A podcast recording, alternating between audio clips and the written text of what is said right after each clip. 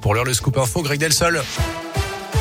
Il y a une épidémie de Covid et la chasse aux faux passes sanitaires est ouverte. 400 enquêtes ont été euh, ouvertes hein, pour démanteler les réseaux de contrefaçon. C'est ce qu'a annoncé hier le ministre de l'Intérieur, Gérald Darmanin.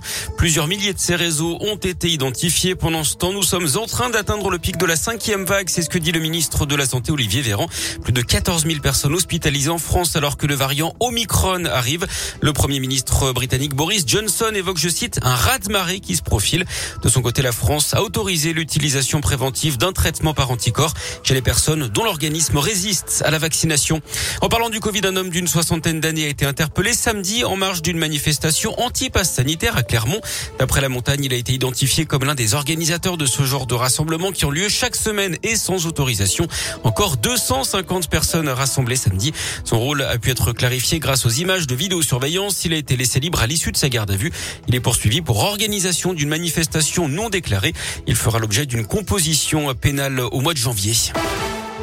Le bilan de la fête des Lumières à Lyon édition 2021 marqué par le contexte sanitaire mais aussi une météo pas toujours favorable avec le froid, parfois la neige et la pluie.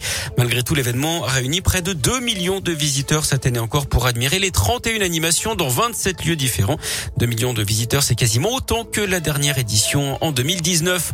L'ouverture d'un procès très attendu dans la région, celui du double infanticide à la gendarmerie de Limonest près de Lyon il y a trois ans et demi. La mère des deux filles de 3 et 5 ans est jugée toute la semaine aux assises du Rhône pour assassinat. Depuis le début et malgré trois ans de détention provisoire, cette femme de 41 ans ni les faits qui lui sont reprochés.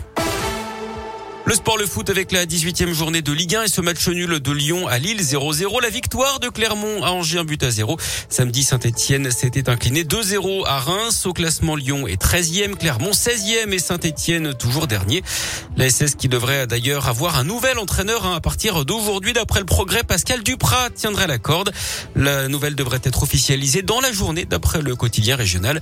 Duprat a déjà coaché dans la région puisqu'il était sur le banc des Viantes au Non-Gaillard entre 2012 et 2015. Il est également passé par Toulouse et par Caen. En rugby, je vous rappelle la défaite en Coupe d'Europe de Clermont à Ulster 29 à 23 samedi. À la SM qui va enregistré le départ de Neil McIlroy, le manager sportif et logistique, partira le 22 décembre prochain. Annonce qui intervient quelques jours avant la nomination du nouveau directeur sportif. McIlroy restera une figure historique du club après 19 ans passés chez les Jaunards. Un mot de formule avec le sacre de Max Verstappen après le Grand Prix d'Abu Dhabi. Hier, premier titre de champion du monde pour le néerlandais. Tout s'est joué dans le dernier tour face à son rival britannique, Lewis Hamilton. Et puis on termine par une histoire étonnante dans la région. Une habitante des environs de Mâcon, en Saône-et-Loire, lance un appel à la prudence. Elle a été arnaquée par un faux Michel Sardou sur Instagram. Elle a euh, dépensé au total plus de 5000 euros. Elle a finalement porté plainte au commissariat.